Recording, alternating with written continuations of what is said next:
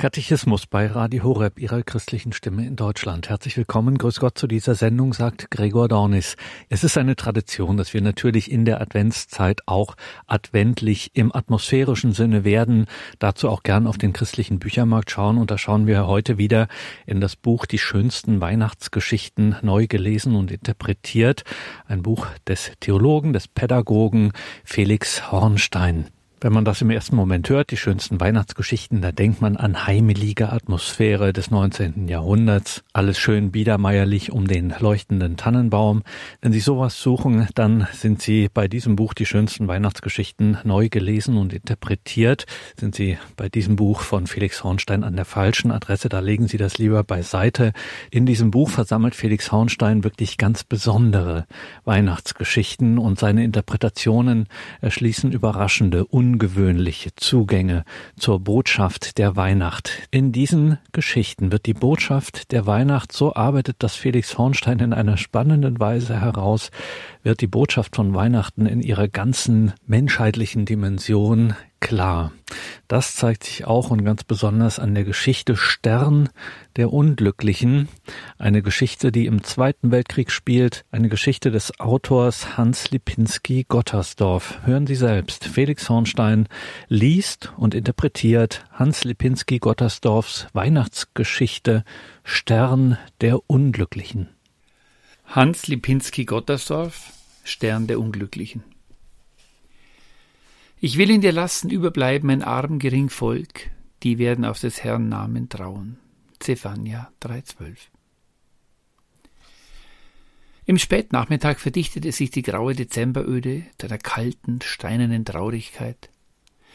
Eine Zeit lang fiel Nebel herab, hängte sich Spinnwebfarben in das Eisengerüst der beiden Brücken über den Bahnanlagen und zog seine Schleier um das schwarze Dach des Stationsgebäudes.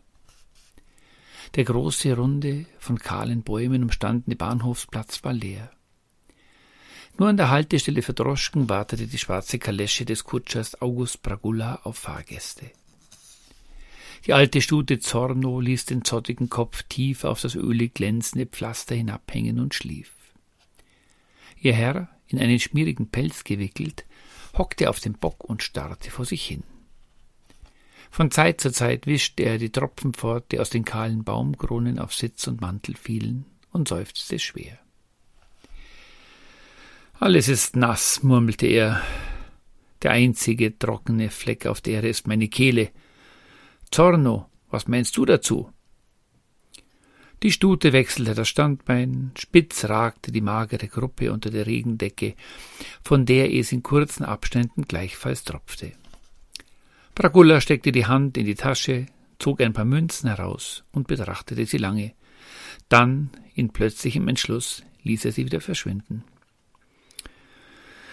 Heute nicht, sagte er finster, morgen ja, aber heute am heiligen Abend keinen Tropfen, nicht so viel wie in einem Fingerhut Platz hat. Wo nur der Zug bleibt, fragte er und blickte sich um in der Hoffnung, irgendeine Ablenkung zu finden, aber das war vergeblich wie immer. Links, 500 Meter hinter den Gleissträngen und Verladerampen, erhoben sich grau und ärmlich die Häuser der kleinen Stadt. Vor ihm ragte das düsterrote Stationsgebäude in den ziehenden Nebel. Zur Rechten waren wieder Schienenstränge mit den schwarz-weißen Würfeln der weichen Signale. Und hinter allem, hinter Bahnsteigen, einzelnen Güterwagen und dem großen, schmutzigen Schild, auf dem mit zerbröckelnder Farbe der Name der Station geschrieben stand, breitete sich über gestaltlose Ackerstücke Einsamkeit wie schwerer grauweißer Schlamm. Bragula ließ seine Blicke wieder zurückkehren zu dem schlafenden Pferd an der krummen Deichsel. Weihnachten hin, heilige Nacht her. Eine Stunde Verspätung, das war zu viel für seine Standhaftigkeit. Er spürte deutlich, wie die Waagschale des Kampfes sich auf des Durstes Seite neigte. So schwarz wie die Zorno von außen bin ich von innen, sagte er sich kleinlaut. Ganz verbrannt ist meine Seele von Sünden und Alkohol. Seine Beine bewegten sich schon zur Seite, aber mit einer äußersten Anstrengung brachte er sie dazu, wieder unter die Decke zu kriechen. Man steht und steht, dachte er, wenn doch endlich jemand käme. Es kam aber niemand. Nur der kahle Kopf des Bahnhofsvorstehers Pschirembel tauchte kurz hinter dem Bürofenster auf, eifrig nickend und den Telefonhörer am Ohr. Sonst zeigte sich nichts. Und nun rauschte es auf einmal feucht und schwer in den kahlen Ästen der Bäume. Ganze Schauer von Tropfen prasselten herab. Stoßweise, hustend und keuchend machte sich ein Nordwest auf die Beine, zerrte an des Kutschers Mütze und ließ die Arme der Signalmasten klappern. Bragulla stieg ab und band die Zügel um den Peitschenhalter. Er hatte endlich einen vernünftigen Grund, denn in seinen Eingeweiden fühlte er deutlich den Wurm einer Erkältung bösartig nagen und bohren den muss man töten, dachte er. Zudem fing es richtig an zu regnen, Wirbel zogen über den Platz und zerspritzten auf den ölig glänzenden Steinen.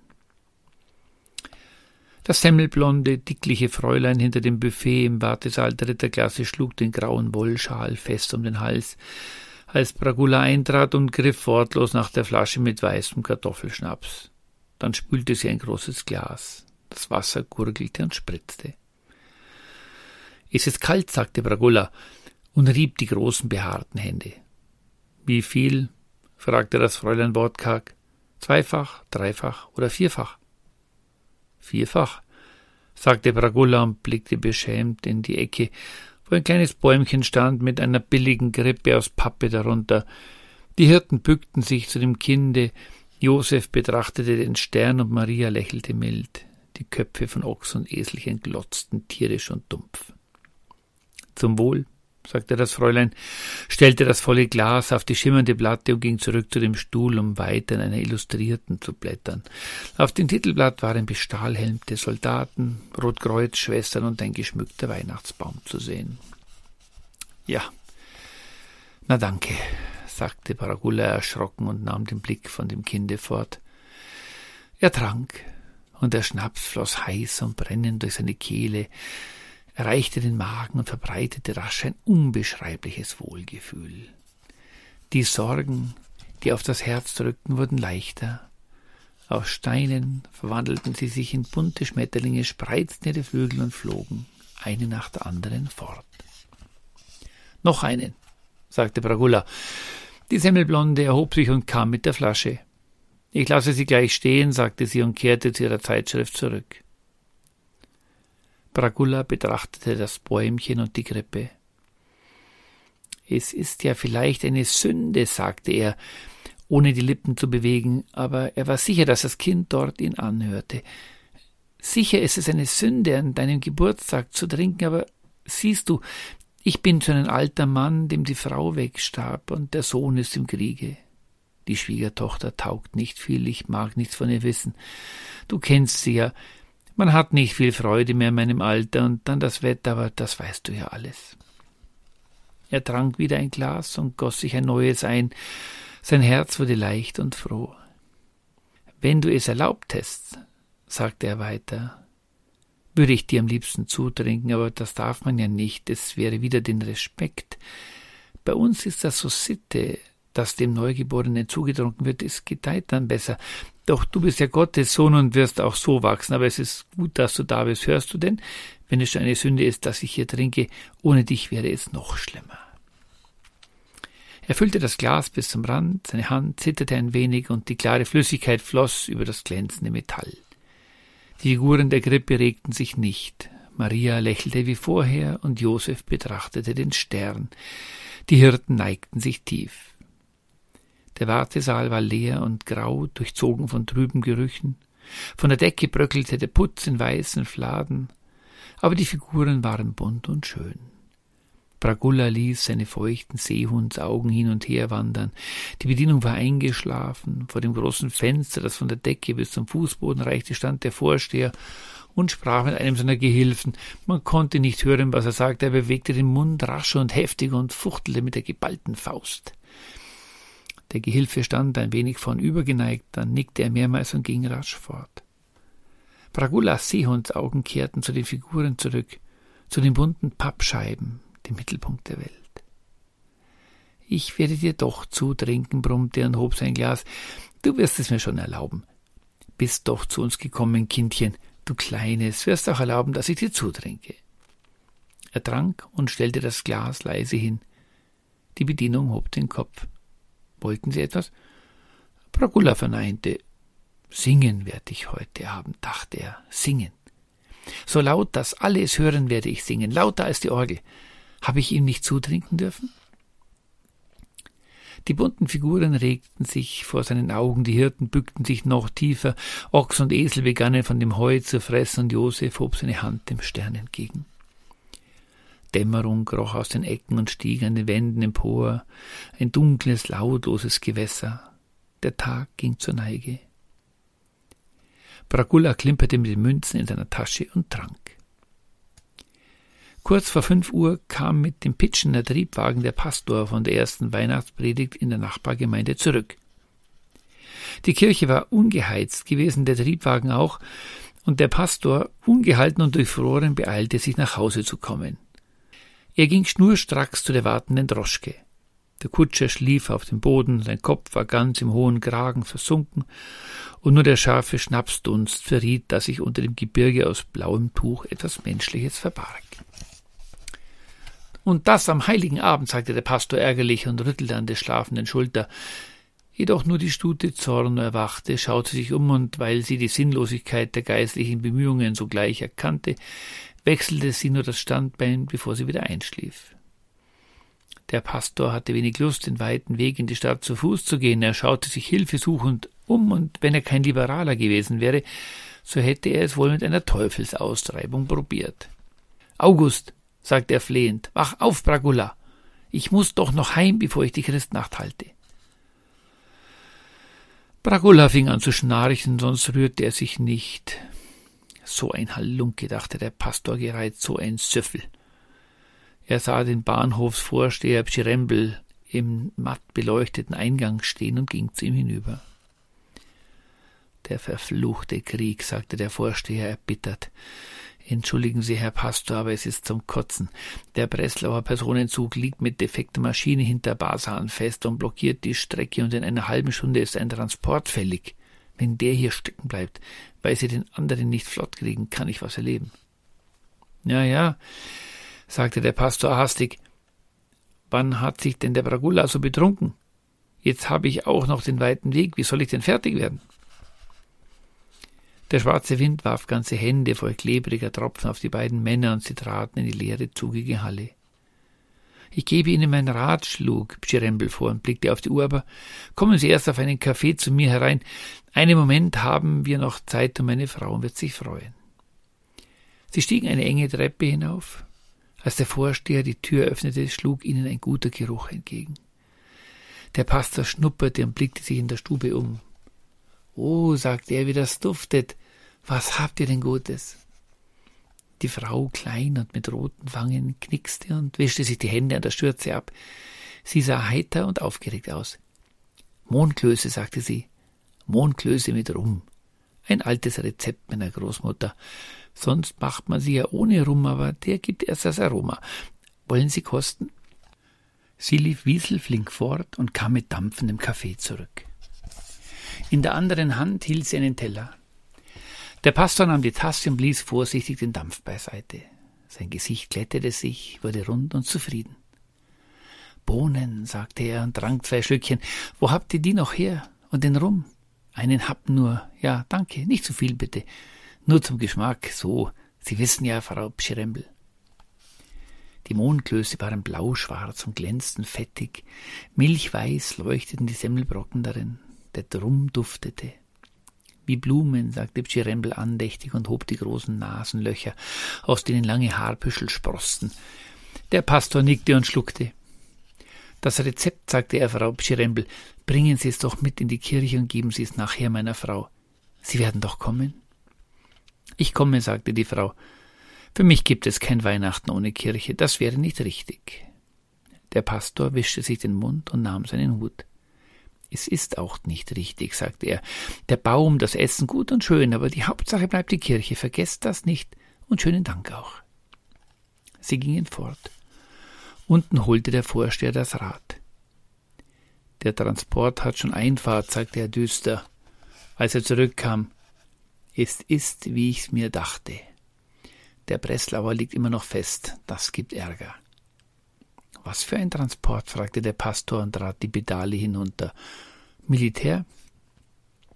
Schirempel blickte sich vorsichtig um und dämpfte die Stimme. Nein, sagte er, es geht nach Auschwitz mit Juden. Die kommen jetzt oft.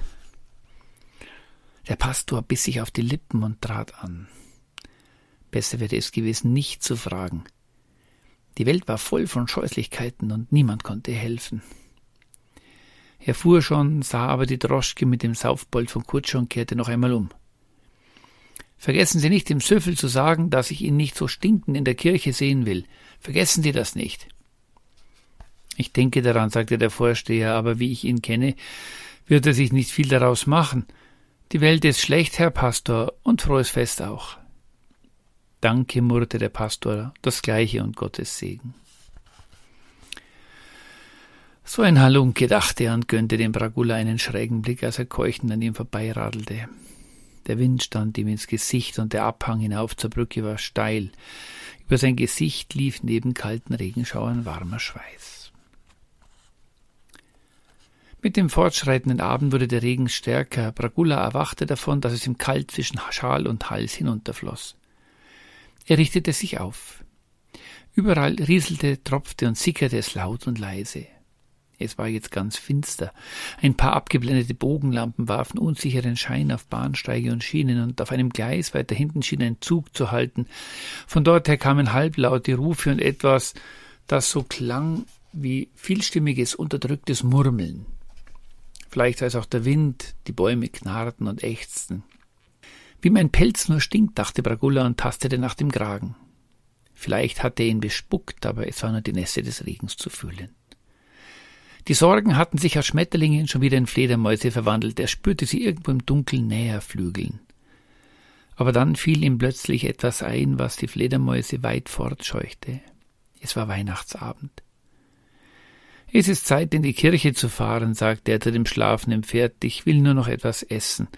Eine Scheibe Brot gibt es auch für dich zur Kleie. Warte. Sein Gang war sehr wackelig, aber er kam doch glücklich in die Halle und fand die Tür zum Wartesaal. Der Raum war ebenso leer wie vorhin, nur der Bahnhofsvorsteher stand geistesabwesend in der Tür zu seinem Büro. Bragulla ging an ihm vorbei zur Theke besah das Bäumchen, an dem jetzt ein paar dünne Kerzen brannten. Die Figuren darunter waren mit silbrigem Flitter bestreut und glitzerten schwach. Bragulla erlaubte sich ein respektvolles Zwinkern zu dem Kindchen hinüber. Das semmelblonde Mädchen griff indessen schon zur Flasche und er wollte eben abwehren, als der Vorsteher zu ihm kam. Machen Sie, dass Sie heimkommen, Bragula, sagte er. Sie waren vorhin schon so betrunken, dass der Herr Pastor nicht mit Ihnen fahren konnte. Er hat gesagt, Sie sollten sich in diesem Zustand ja nicht im Gottesdienst blicken lassen. Haben Sie verstanden? Bragula sah den Vorsteher an und schwieg. Dann musste er zweimal hart schlucken. Das Mädchen blickte von einem zum anderen. Draußen schlugen benagelte Stiefelsohlen auf die Steinplatten. Vorsteher, rief eine barsche Stimme. Bragulas wässrige Augen gingen im Kreis umher, hafteten an dem aufgeschwemmten Gesicht des dicken Mädchens und an der großen Nase des Vorstehers. Die Nase zuckte. Draußen rief die barsche Stimme noch einmal. Mein Gott, ist das ein Weihnachtsabend, sagte der Vorsteher und wandte sich zum Gehen. Draußen der Transport und all der Ärger und Sie saufen hier herum. Schämen Sie sich denn gar nicht? Denken Sie daran, was der Pastor gesagt hat. Verboten, dachte Bragula. Er hat mir richtig verboten. Er ballte die Fäuste. Aber ich gehe ja nicht, schrie er wild. Ich wäre ja gar nicht gegangen. An dem Bäumchen flackerten die Lichter, als der Vorsteher die Tür hinter sich schloss. Bragulla wagte die Figuren nicht mehr anzublicken. Es war ganz still, so still, dass man das Fallen der Stearintropfen hörte und das leise Knistern der trocknenden Nadeln. Die Stimmen draußen entfernten sich. Was wollen Sie also? fragte das Mädchen. Schnaps, sagte Bragulla. Noch einen Liter und ein Stück Brot. Er steckte das Brot in die Tasche für das wartende Pferd. Von dem Bäumchen stieg leise gekräuselter Rauch und verflog. Der Transportführer ging voran, eine Taschenlampe in der Hand. Der Vorsteher folgte mit drei Schritten Abstand. Der Schein der Lampe beleuchtete ein kleines Stück des Weges. Erst regennasse Steinplatten, dann Schienen und glänzenden Schotter, zuletzt hellen Kies, der unter den Schritten knirschte. Die schwarzen Umrisse der Güterwagen tauchten aus der Nacht, riesenhafte Schatten, hinter denen sich ein dumpfes Leben regte. Der Offizier ging an ihnen entlang, bis zum vierten oder fünften, wo zwei Posten warteten. Es ist so, sagte er zum Vorsteher, hier drin ist eine Frau, die heute ein Kind bekam. Wir müssen sie ausladen. Ich habe eben mit Oppeln telefoniert. Dort treiben sich Rotkreuzkommissionen herum und schnüffeln überall. Es könnte Ärger geben. Sie übernehmen die Frau und sorgen dafür, dass sie in ein Lazarett kommt. Verstanden? Jawohl, sagte der Vorsteher. Er sah den Offizier vor sich und die matt blinkenden Stahlhelme, die überlangen Fahrermäntel der beiden Posten, und er versuchte nicht auf das vielstimmige, gedämpfte Murmeln und Stöhnen zu hören, das hinter den dünnen Holzwänden des, der Waggons gequältes Leben verriet. Also, sagte der Offizier ungeduldig, wohin mit ihr? Haben Sie Platz in Ihrer Wohnung? Der Vorsteher erschrak und räusperte sich. Ich, äh, in der Wohnung? Ähm, das ist doch eine Jüdin, nicht wahr? Sie wissen doch, die Gesetze, ähm, ich bin Staatsbeamter. Richtig, sagte der Offizier und nagte an seiner Lippe. Was machen wir da? In die Halle können wir sie auch nicht legen. Jedes Aufsehen muss vermieden werden. Und in fünf Minuten fahren wir ab. Die Zeit drängt. Was machen wir? Überlegen Sie, Mensch, denken Sie nach. In der Wohnung des Vorstehers wurden Weihnachtslieder gesungen. Der klare Ton einer Frauenstimme drang leise bis hierher. Der Vorsteher seufzte und wischte Regentropfen von der Stirn. Ihr Hirten erwacht, sang die Frau. Da nahm der Wind die Stimme mit sich fort. Ich weiß, sagte der Vorsteher und der Offizier atmete auf. Wir haben draußen am Platz einen alten Wiegeschuppen. Dort kann sie bleiben, bis sie geholt wird. Ich telefoniere nachher und morgen früh wird sicher jemand kommen. Gut, sagte der Offizier, dann los. Die beiden Posten hoben den Riegel von der Tür. Das Pferd fraß Brot aus seines Kutschers Hand. Es tastete mit der Oberlippe und schnoberte vorsichtig, dann nahm es das Brot fort und drückte die weiche Nase zärtlich an Bragullas Wange. Bragulla merkte es nicht. Er schwankte hin und her. Ich darf nicht in die Kirche, dachte er. Leute gingen über den Platz, eine Frauenstimme irgendwo sang Weihnachtslieder, dann fuhr ein Zug ab. Krachend schlugen Puffer aneinander. Bragulla hörte nicht hin. Er griff zur Flasche und trank einen Schluck, aber der Schnaps schmeckte ihm nicht. Was bin ich doch für ein Lump, dachte er, und legte den Arm um den nassen Pferdehals. Das Pferd hielt ganz still. Nach einer Weile mischte sich in das Rinnen und Tröpfeln des Regens, in das Knarren und Zischen der Bäume ein fremdes Geräusch.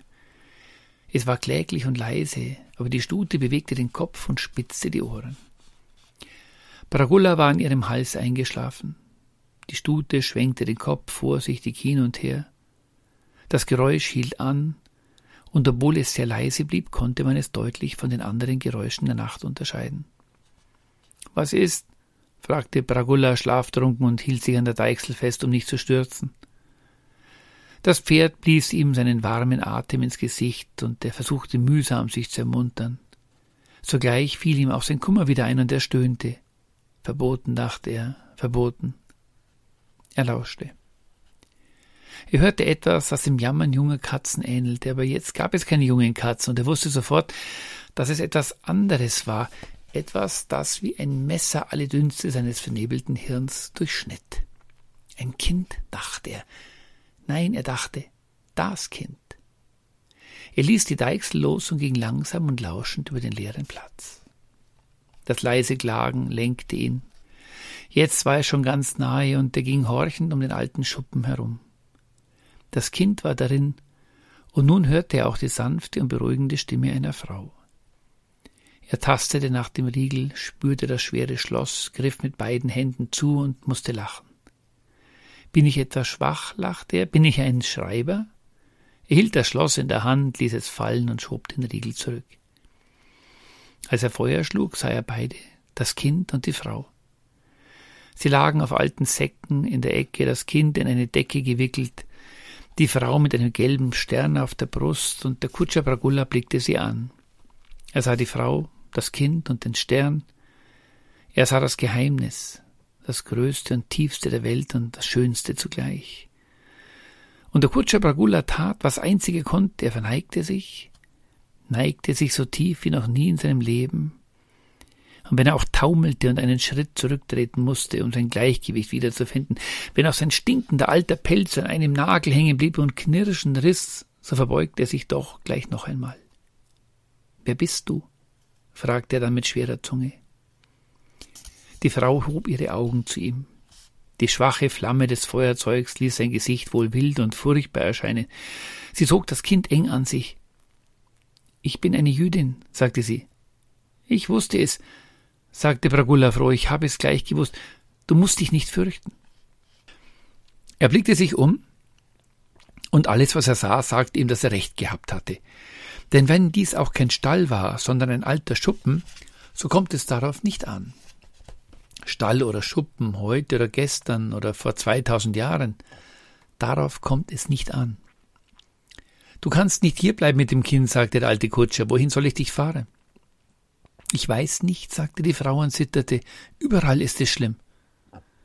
Überall ist es gut, wo das Kind ist, sagte Bragula ganz sicher. Und ich werde dich jetzt zu meinem Bruder bringen. Er hat einen kleinen Hof an der Grenze. In fünf Stunden sind wir dort. Die Droschke fuhr durch die Stadt. Die Stute Zorno ging zuerst langsam die Steigung hinauf, als sie in den harten Wind geriet, der schwere Regenschauer vom offenen Land her über die ungeschützte Brücke jagte, begann sie zu traben und bremste wieder, als die Straße sich zur Stadt hinabsenkte. Sie tat das alles ganz allein, denn der Kutscher hielt die Zügel lose in der Hand. Er war betrunken wie noch nie, betrunken vom Schnaps, vom Glück und der heißen Freude, die in seinem Herzen brannte, und er sang Irgendwo vor kurzem musste er dieses Lied gehört haben, das ihn jetzt nicht losließ. Er sang es immer wieder. Ihr Hirten erwacht, erhellt ist die Nacht. Aber diese Nacht war dunkel und niemand erwachte. Die Stadt schlief und das ganze weite Land. Kein Laut drang aus den Stuben und die schweren Vorhänge, die Verdunklungsrollos, von Bürgersfrauen sorglich herabgezogen, ließen keinen Laut hinein. Die Menschen schliefen. Die Straßen waren erfüllt vom Geräusch des Regens und des Windes, der sich an den Hausecken rieb. Das Rollen der Räder, Bragullas Gesang brachen sich an den festen Mauern, hallten zurück und verschollen, ungehört. Die Stute trabte. Mit ihren Läden und Kneipen, schwarzen Einfahrten und helleren Giebeln zogen die Straßen vorbei, nirgendwo brannte ein Licht. Manchmal quäkte es leise in der Tiefe des Wagens, dann bewegte die Stute die Ohren und trabte schneller. Die Stadt öffnete sich, bog ihre Arme auseinander und entließ das Gefährt in die laute, unruhige Nacht. Von vorn rückten die Bäume der Landstraße heran, glänzten matt im trüben Schein der Laternen, glitten vorbei und machten anderen Platz. Noch auf den fernsten Hügeln, über die sie fuhren, rauschten Regen und Wind. Die Stute trabte und der Kutscher sang. Als der Himmel sich erhellte, fuhren sie einen breiten, zerfahrenen Landweg entlang. Niedrig und grau hingen Wolken über einer unermesslichen Weite. In keinen Dörfern rauchten Düngergruben inmitten ruppiger Höfe und Gärten und zogen langsam vorbei. Dann wieder knarrte der Wagen durch Bachtäler, in denen schwarze, rundköpfige Weiden wuchsen. Er kletterte kalte, braune Hügel, hinter denen sich neue Einöden auftaten. Ein riesiges, leeres Land. Nach einer langen, langen Zeit hielt Bragula die Stute an, nahm seine Mütze ab und neigte sich zur Seite. Siehst du, sagte er und zeigte auf eine Telegraphenleitung, die mit schlanken, sich neigenden Masten von einem Horizont zum anderen führte. Jetzt sind wir gleich da. Dort hinten in der Mulde liegt der Hof. Er bekam keine Antwort und bückte sich noch mehr, um ins Innere des Wagens sehen zu können. Die Frau lag da, an die Wand gelehnt und schlief. Das Kind hatte sie sicher im Schoß und auf ihrer Brust brannte der Stern. Zorno, sagte der Kutscher Bragulla, so leise er es vermochte mit seiner heiseren, vertrunkenen Stimme. Sie schlafen. Pferd, geh, Zorno, geh.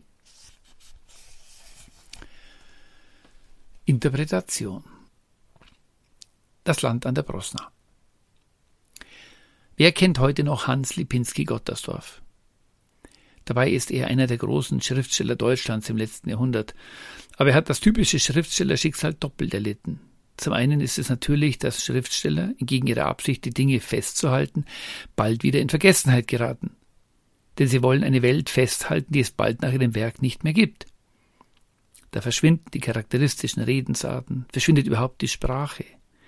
Da werden die Witze nicht mehr verstanden, viele Anspielungen werden blass, die Nachgeborenen haben die Gesichter nicht mehr vor Augen und die gesellschaftlichen Spannungen und Risslinien sind verschwunden und kaum noch zu erkennen.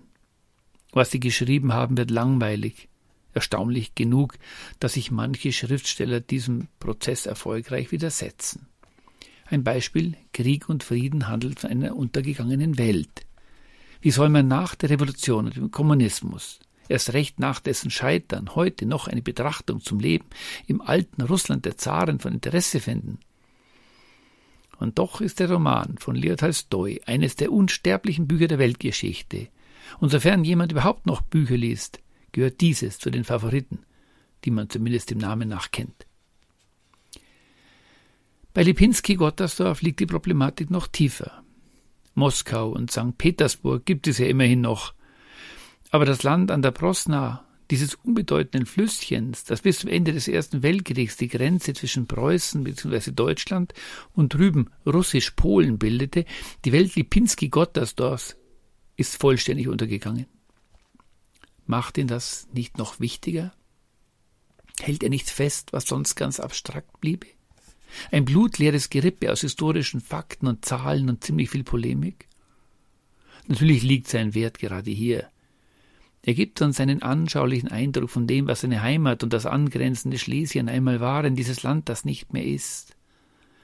Und sein Werk ist sogar besonders wertvoll, gerade weil er sich darum bemüht, den verschiedenen Seiten und Lagern in dieser früher umstrittenen Region gerecht zu werden. Lipinski Gottersdorf, der sich stets als Slave und auch als Preuße sah, dann erst, wenn überhaupt als Deutscher, war von Geburt an dafür prädestiniert, ein Brückenbauer zu sein. Er hätte ein Klassiker der Verständigung werden können, hätte. Aber die heutige Zeit will von Verständigung nicht mehr viel wissen. Ist es doch einfacher, sich auf die eine, und das heißt, sie auf die andere Seite zu schlagen, und in der Eindeutigkeit des scharfen Schnitts zu leben wo die eine Seite nichts mehr sagen kann und darf und niemand mehr da ist, der überhaupt etwas sagen kann und will, da gibt es kein Ringen mehr. Kein Ringen um den Frieden, kein Ringen um Verständigung. Dürfen wir wenigstens für die Zukunft auf ein Ringen um die Wahrheit hoffen? Dürfen wir wenigstens mit Charlie Brown hoffen, dass gestern besser wird? Ein Schriftsteller schreibt für die Zeitgenossen, und in der Hauptsache wird er auch nur von ihnen, allenfalls der nachfolgenden Generation noch gelesen und verstanden. Eigentlich aber schreibt er für den Nachruhm. Ein Freund, ein Becher Wein und ein berühmter Name nach dem Tode, wie August von Platens nachdrückliche Formulierung lautet.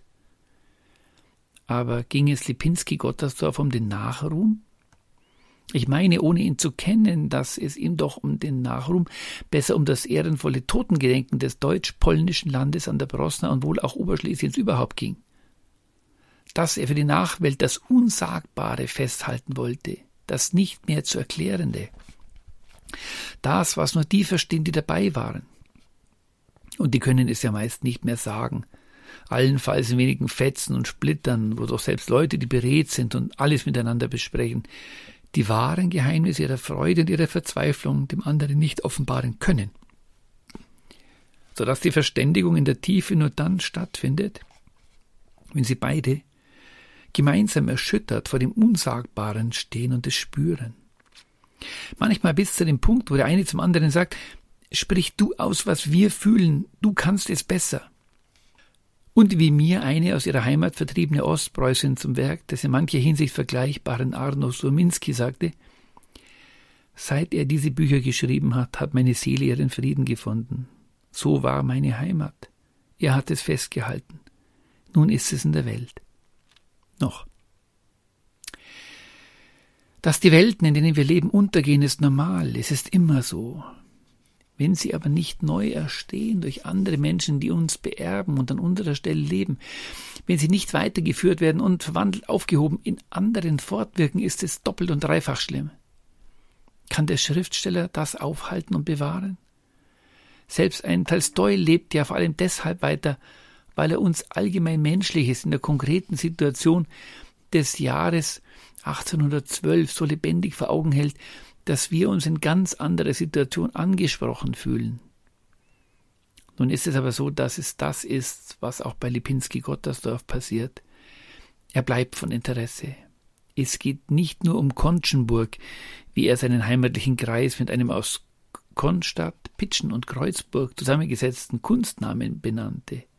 Es war immer so.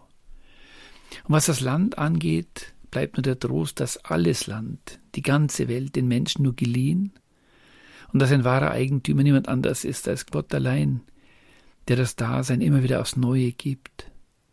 Und es bleibt die Hoffnung, dass die Dinge wenigstens gesehen werden, dass wir wenigstens sehen, dass wir nicht sehen. Traurige Weihnachten. Die Geschichte von Mietskutscher Bragulla zoomt uns tief hinunter. Wir befinden uns irgendwo und irgendwann vor irgendeinem unbekannten Bahnhof.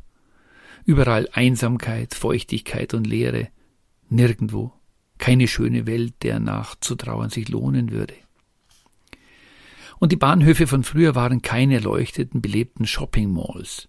Es waren dunkelrote Backsteingebäude, die den Geruch von Kohle und Eisen atmeten und einen ölig schwarzen Filmüberzug trugen, der daran erinnerte, dass unweit die Schlote rauchten und die Zeit der frühen Industrialisierung noch nicht ganz vergangen war, und wo heute die beige-gelben Taxis auf Kundschaft warten, auch das ein trister Anblick, steht der Kutscher mit seiner mageren Stute und wartet auf den nächsten Zug, der wieder einmal nicht kommt.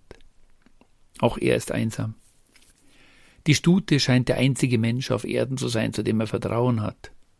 Er wartet auf den Zug. Es ist die Stunde der Einsamkeit, der Leere und der Versuchung.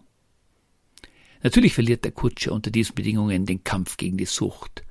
Warum hätte er auch verzichten sollen? Was hätte es gebracht? ist es alles eine Frage des Könnens.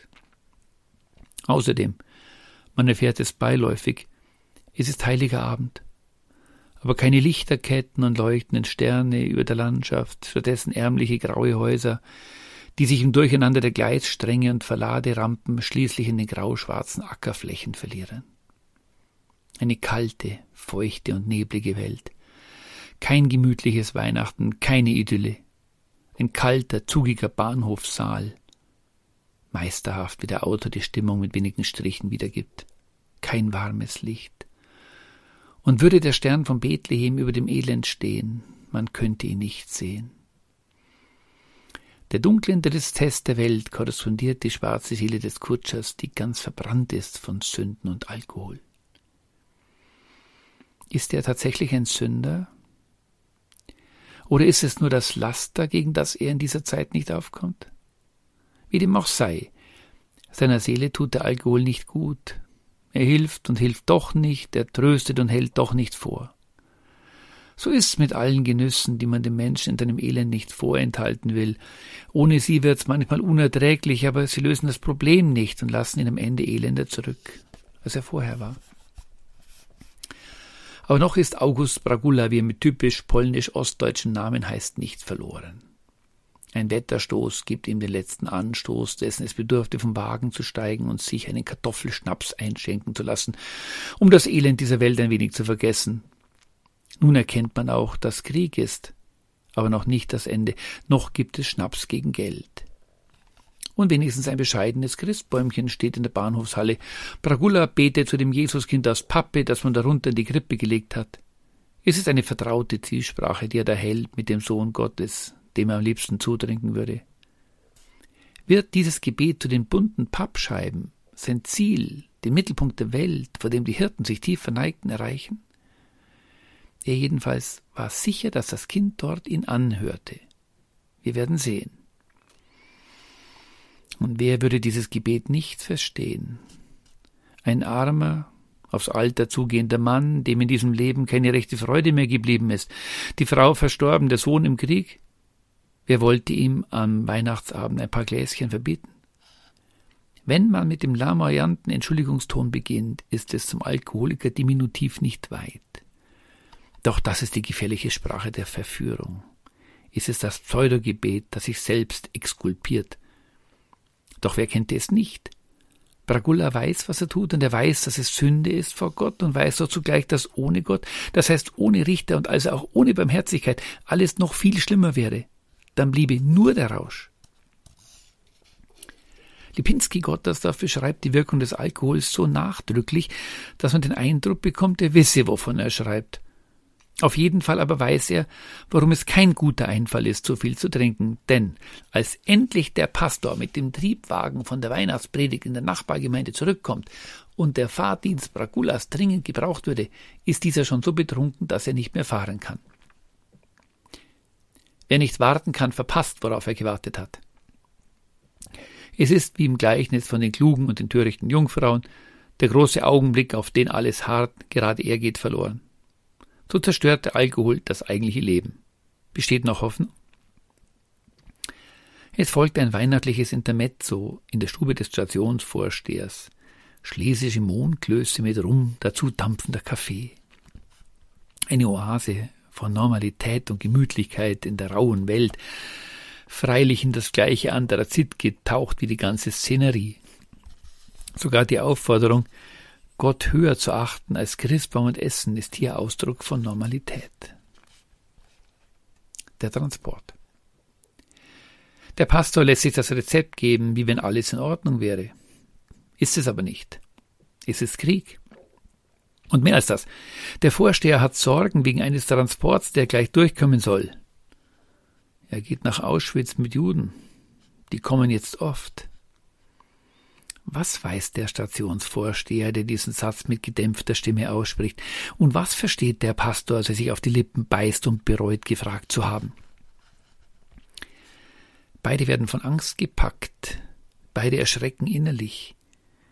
Sie wissen also, was los ist. Und sie sind schuldig, weil sie nichts tun. Wir wissen jetzt schon, dass sie nichts tun werden. Sie sind an ein Tabu gestoßen an eine der gelben Linien, die durch jede Gesellschaft laufen, an den Rand des Unsagbaren. Gelbe Linien malte einst die rumänische Securitate auf die Straßen, um Orte zu markieren, die man nicht betreten durfte. Schlimmer sind die gelben Linien im Reich des Gedankens. Manche Gegenden dürfen nicht betrachtet werden. Manche Bereiche dürfen bei der Analyse der Zusammenhänge nicht in die Überlegungen einbezogen werden. Es ist, wie wenn man beim Erstellen des Wetterberichtes ausklammern müsste, was in bestimmten Gegenden geschieht, wenn etwa die Wetterfrösche nicht wissen dürfen, was sich gerade auf den Azoren zusammenbraut. Man kann diesen Linien im Alltag einer Diktatur manchmal ganz gut ausweichen. Wo war euer Problem? Es war doch gar nicht so schlimm. Du dürftest halt bloß nichts sagen haben die Nachbarn von oppositionell eingestellten DDR-Bürgern nach der Wende zu ihnen gesagt, du dürftest halt bloß nichts sagen. Wie wenn man nicht ständig Situationen geschaffen hätte, in denen du etwas sagen musstest. Wenn du aber gesagt hast, was man dir gesagt hat, hattest du schon mitgemacht und warst gebrochen. Andere Leute wollten widersprechen und konnten es nicht. Er kennt das nicht. Du konntest die ganze Nacht nicht schlafen, nahmst dir vor, etwas zu sagen und konntest es nicht. Was eben heißt Macht. Gelbe Linien ziehen zu können. Und auf der anderen Seite muss man erst einmal darauf kommen, dass da gelbe Linien sind. Normalerweise hat man schon zu viel gesagt, wenn man überhaupt nur feststellt, dass da gelbe Linien sind. Bei uns können Sie jede Meinung sagen, die erlaubt ist, heißt es dann. Es geht nicht. Vor allem aber muss man erst einmal genug nachgedacht oder erlebt haben, um überhaupt auf den Gedanken zu kommen, dass auf der eigenen Seite etwas faul sein könnte. Die Bösen, das sind doch immer die anderen, das weiß man doch. Wenn wir von oben herab, in Wirklichkeit von unten herab, über die beteiligten Menschen urteilen, werden wir zu Unmenschen. Wir verstehen die Höhe des Problems nicht und werden unbarmherzig. Doch begeben wir uns in den Nebel des schlesischen Kriegsweihnachten zurück. Was wissen die Herren? Dass ein Transport mit Juden vorbeifährt, weiß der Pastor, dass sie jetzt öfter vorbeikommen, der Stationsvorsteher. Und sie hören den Namen Auschwitz. Was hören sie, wenn sie Auschwitz hören? Den Namen einer Stadt, die einige hundert Kilometer von ihnen entfernt liegt, also einer Stadt, die man an der Brosna dem Namen nach kennt, wie man auch andere Städte kennt und von der der Bahn Beamte weiß, dass man jetzt Juden dorthin bringt.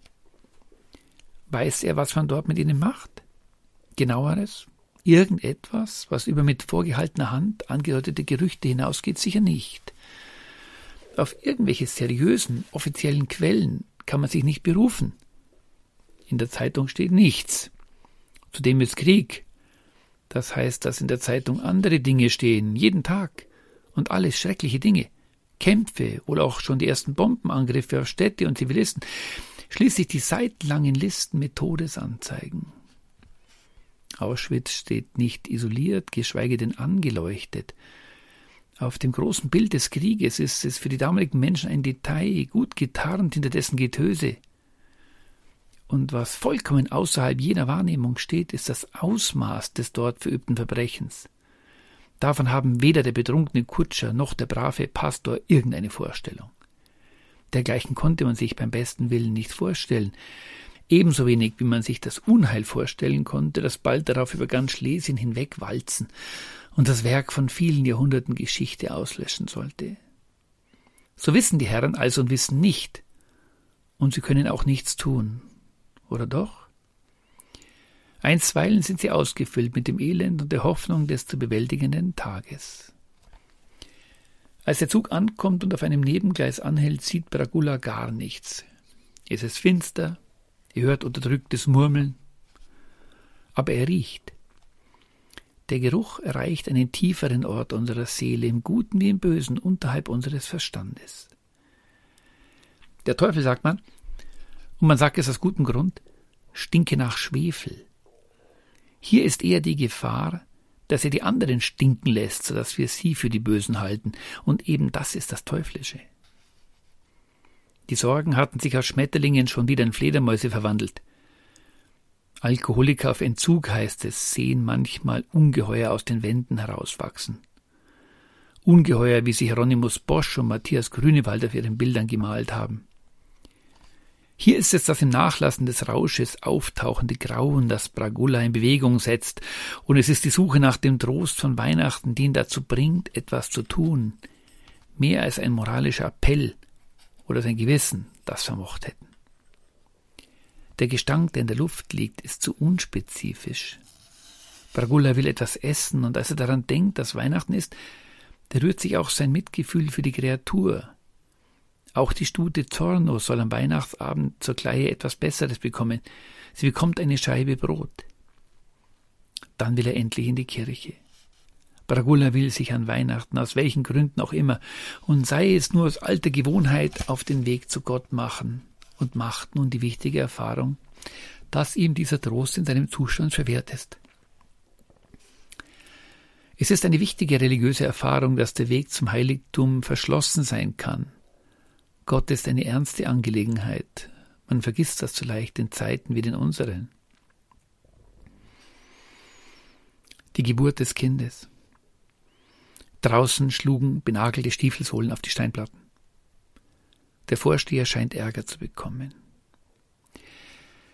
Man führt ihn zu einem der Waggons.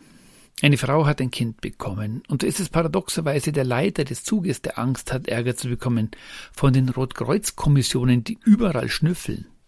Die Frau soll in ein Lazarett gebracht werden. Die aus dem Dunkel auftauchenden Umrisse der Güterwagen sind das, was der Bahnhofsvorsteher von dem Transport unmittelbar mitbekommt. Dazu matt blinkende Stahlhelme und ein vielstimmiges, gedämpftes Murmeln und Stöhnen, das gequältes Leben verriet und das er zu überhören versucht. Wohin mit der jüdischen Frau? In die Wohnung kann er sie als Staatsbeamter nicht nehmen. Ihr Hirten erwacht, hört man Gesang aus der Wohnung des Vorstehers. Doch in dieser Herberge ist kein Platz. Platz ist dagegen im alten Wiegeschuppen. Und so kommt Bragula, der nicht in die Kirche darf, zu einem wichtigeren Gottesdienst. Das Tier, die Stute, erfasst schneller als er, was los ist. Dann ist er soweit. Etwas durchschneidet wie ein Messer alle Dünste seines vernebelten Hirnes. Kleine Kinder haben in dieser Welt nur eine einzige Waffe, aber eine sehr wirksame. Ihr Schreien dringt tatsächlich durch Mauern. Bragula geht über den Platz hinüber zum Wiegeschuppen und dort hört er nun auch die sanfte und beruhigende Stimme einer Frau. Selbst im allergrößten Elend und in der allergrößten Verlassenheit wird eine Mutter ihr Kind trösten. Selbst wer gar nichts hat, wer selber trostlos ist, kann auch andere trösten. In uns allen steckt eine erstaunliche, nicht zu erklärende Kraft der Bejahung des Daseins. Finden sich tiefere, wasserführende Schichten, die, wenn man sie anbohrt, die lechzende Wüste tränken können. Alles wird gut, sagt diese Stimme, auch wenn sie es selbst nicht glaubt, denn es glaubt etwas in ihr, das stärker ist als alle Verzweiflung. Da, wo der Verstand aufhört, ist in den Heiligen immer noch mehr Leben als Tod. In der Stimme dieser Mutter in einer vollkommen aussichtslosen Lage ist mehr Leben als Tod. Bragola konnte nichts tun. Der einsame, betrunkene Lohnkutscher konnte gegen Auschwitz nichts tun. Er war auch nicht schuld an dem, was da geschah. Das ging über seinen Kopf. Aber jetzt erkennt er nicht irgendein, sondern das Kind. Und er sieht den Stern nicht über der Krippe, sondern gelb auf ihrer Brust. Bisher war die ganze Szenerie in schwarz-grau-weißes Licht getaucht gewesen, wie die in Oberschlesien geförderte Kohle. Erst hier leuchtet eine wärmere Farbe auf.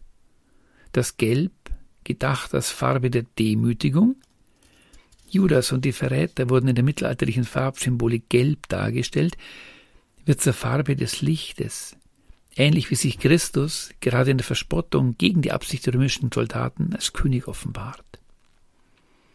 Er sah die Frau, das Kind und den Stern. Er sah das Geheimnis, das größte und tiefste der Welt und das schönste zugleich, und der Kutscher Bragula tat, was einzig er konnte. Er verneigte sich, neigte sich so tief wie noch nie in seinem Leben. Ob er sich wirklich tiefer neigte als je zuvor? Es ist seine Seele, die sich vor dem wirklichen Geheimnis verneigt, ähnlich wie die Last des Kindleins den heiligen Christusträger hinabdrückte. Der zu Recht Ausgeschlossene findet einen Weg zum Geheimnis der Gottessohnschaft. Die Sehnsucht des Herzens, die von Weihnachten weiß, öffnet sein Herz für die neue Schöpfung. Ihr Hirten erwacht. Die Hirten waren die Ausgeschlossenen, die Armen am Rande der Gesellschaft, in der Antike waren sie zumeist Sklaven. Aber sie sind diejenigen, die das weihnachtliche Gloria zuerst hören und sie sehen den Stern der Unglücklichen. Ähnlich steht Bragula, der den Weihnachtsabend allein auf seinem Kutschbock verbringen muss, am Rande. Und seine Zeit ist abgelaufen. Selbst das Pferd ist ein Auslaufmodell. Es entspinnt sich ein ganz kurzer, fast schon liturgisch ritueller Dialog zwischen den beiden. Wer bist du? Bragula fragt zunächst einmal nach dem Namen der Frau und macht sie damit aus einer Nummer zu einer Person. Sie antwortet nicht direkt, aber gerade damit doch. Ich bin eine Jüdin. Ähnlich hatte auch der Herr dem Moses aus dem Dornbusch geantwortet, ohne zu antworten, während er in Wirklichkeit viel mehr getan hatte als dies. Er nannte keinen Namen unter Namen, sondern den Namen, der über allen Namen ist und in dem sich Gott als das große, unfassbare Gegenüber zur Welt offenbart. Ich gehöre zu diesem Gott, sagt die Jüdin indirekt, und ich bin zugleich jemand, den man verfolgt. Da tut mein individueller Name nichts zur Sache, denn ich werde nicht wegen eines persönlichen Seins verfolgt, aber mein Name ist heilig. Du musst dich nicht fürchten, sagt Bragulla in Umkehrung der Botschaft der Engel zu dieser Frau aus dem jüdischen Volke, zu Maria und er wird zum heiligen Josef. Ich will ihn dir lassen überbleiben, ein arm gering Volk, die werden auf des Herrn Namen trauen. Ist Israel mit diesem Prophetenspruch gemeint? Dass in der äußersten Verfolgung seine Hoffnung nur noch auf Gott setzen kann und auf sonst niemand? Oder ist damit auch der arme Kutscher gemeint? Der Elende ist in seinem Suff der aber jetzt wie die Hirten das Wunder erkennt und im Vertrauen auf Gott das einzig Richtige tut? Das sachlich Richtige, denn er kann nicht wissen, welche Folgen seine Tat für ihn selbst haben wird. Wohin soll ich dich fahren? Ich weiß nicht, sagt die Frau und zittert. Überall ist es schlimm. Alles wird gut, sagt dem gegenüber die Geburt des Kindleins. Auch der Erlöser kommt aus dem Volk der Verfolgten. Er ist der Stern der Unglücklichen. Das Kind ist geboren und es ist das Zeichen der Hoffnung schlechthin. Überall ist es gut, wo das Kind ist, sagt Bragula, wahrscheinlich kaum ahnend, was er da sagt. Das Kind wird in dieser Welt verfolgt. Wie Josef vor den Häschern des Herodes nach Ägypten floh, muss auch Bragulla über die Grenze. Er will das Kind zu seinem Bruder bringen. Nun sieht man einen betrunkenen Kutscher auf dem Weg durch die schweren Regenschauer. Er ist zu betrunken, um selbst fahren zu können, aber das Tier kennt den Weg. Die Menschen schliefen, aber der Hirt ist erwacht. Und erhellt ist die Nacht. Das muss man wörtlich nehmen. Es ist kein Tag. Es ist nur Licht in der Finsternis. Ein Oxymoron. Warum in aller Welt singt der Kutscher trunken von Glück? Weil das Kind, unabhängig von allem anderen, einen Neuanfang setzt, weil es in allem ausweglosen Dunkel der Welt ein Zeichen der Hoffnung ist und weil Dracula das Geheimnis von Weihnachten erkennt, das ihm sagt, dass sein Leben unabhängig von allem anderen, von allem Versagen und aller Sucht einen Wert hat, ein für allemal. Wenn sein ganzes Leben ein gescheitertes ist, das Leben eines nichtsnutzigen Versagers, hier in der Stunde der Bewährung hat er sich bewährt. Er ist Zeuge der Geburt des Erlösers. Es ist, wie wenn er damals dabei gewesen wäre. In jeder Geburt vollzieht sich aufs Neue das Geheimnis der Menschwerdung, ohne dass wir den Unterschied zur Geburt Christi übersehen wollen. Ähnlich wie jede heilige Messe das Geschehen der Nacht vor seinem Tod vergegenwärtigt, überspringt diese Geburt die Jahrhunderte, heute oder gestern oder vor 2000 Jahren. Darauf kommt es nicht an. Nun kann auch für ihn alles gut werden. Wenn das Herz des Menschen nicht gut ist, dann kann nichts anderes gut werden. Und die Güte des Herzens kann letztlich nur von dem kommen, der die Güte, das Gute selbst ist. Wir wissen nicht, ob die Frau des Bruders auf dem kleinen Hof hinter der Grenze die Hände über dem Kopf zusammengeschlagen hat, als ihr Schwager August mit seiner Last ankam. Wir wissen nicht, ob dem Bruder die Angst ins Herz gefahren ist. Wir wissen nicht, was aus dem Kind und seiner Mutter geworden ist. Soll es ihm in dieser Welt besser ergangen sein als dem göttlichen Kind, das in der wahren Weihnachtsnacht geboren wurde? Hat man es getauft? Wurde es ein jüdisches oder ein christliches Kind? Ein polnisches Kind oder ein deutsches, das zusammen mit all den anderen wenige Jahre später in die verbliebenen Reste Deutschlands vertrieben wurde? Wurde es überhaupt groß? Hatte es ein sicheres Versteck? Nichts wissen wir. Wir wissen auch nicht, wie das Leben des Kutschers weitergegangen ist. Falls er noch ein paar Jahre gelebt hat, wurde er selbst wahrscheinlich in einem Transport im Viehwaggon oder zu Fuß auf der Landstraße nach Westen vertrieben, in eine unbestimmte Zukunft. Ob er jemals irgendwo und lebend auf dieser Erde angekommen ist? Ob er die Frau noch einmal sah, die er gerettet hat? Hat er sie überhaupt gerettet oder wurde sie doch noch aufgegriffen? War sie ihm dankbar und konnte sie ihm den Dank irgendwie erstatten? Hat er für diese Fahrt einen Lohn bekommen? Es ist unwahrscheinlich, dass er auf dieser Erde noch einmal das erfahren hat, was man das Glück heißt. Vermutlich war dieses weihnachtliche Glück seine letzte große Lebensfreude. Welche Art also war das Glück, das ihm der Himmel in dieser tristen Weihnachtsnacht geschickt hat, als er in die unermessliche Weite des Landes hinausfuhr, ohne Ziel außer dem, dass der Stern, der auf der Brust der Frau prangte, ihm wies? Mit Gütern überhäuft hatte ihn ja gerade nicht. Vielleicht hatte ihn mit etwas Wichtigerem beschenkt, auch wenn das für uns sehr schwer zu sehen ist. Gott, schrieb der jüdische aus Litauen stammende, später in Frankreich lebende Philosoph Emmanuel Levinas, erfüllt mich nicht mit Gütern, sondern drängt mich zur Güte, die besser ist als alle Güter, die wir erhalten können.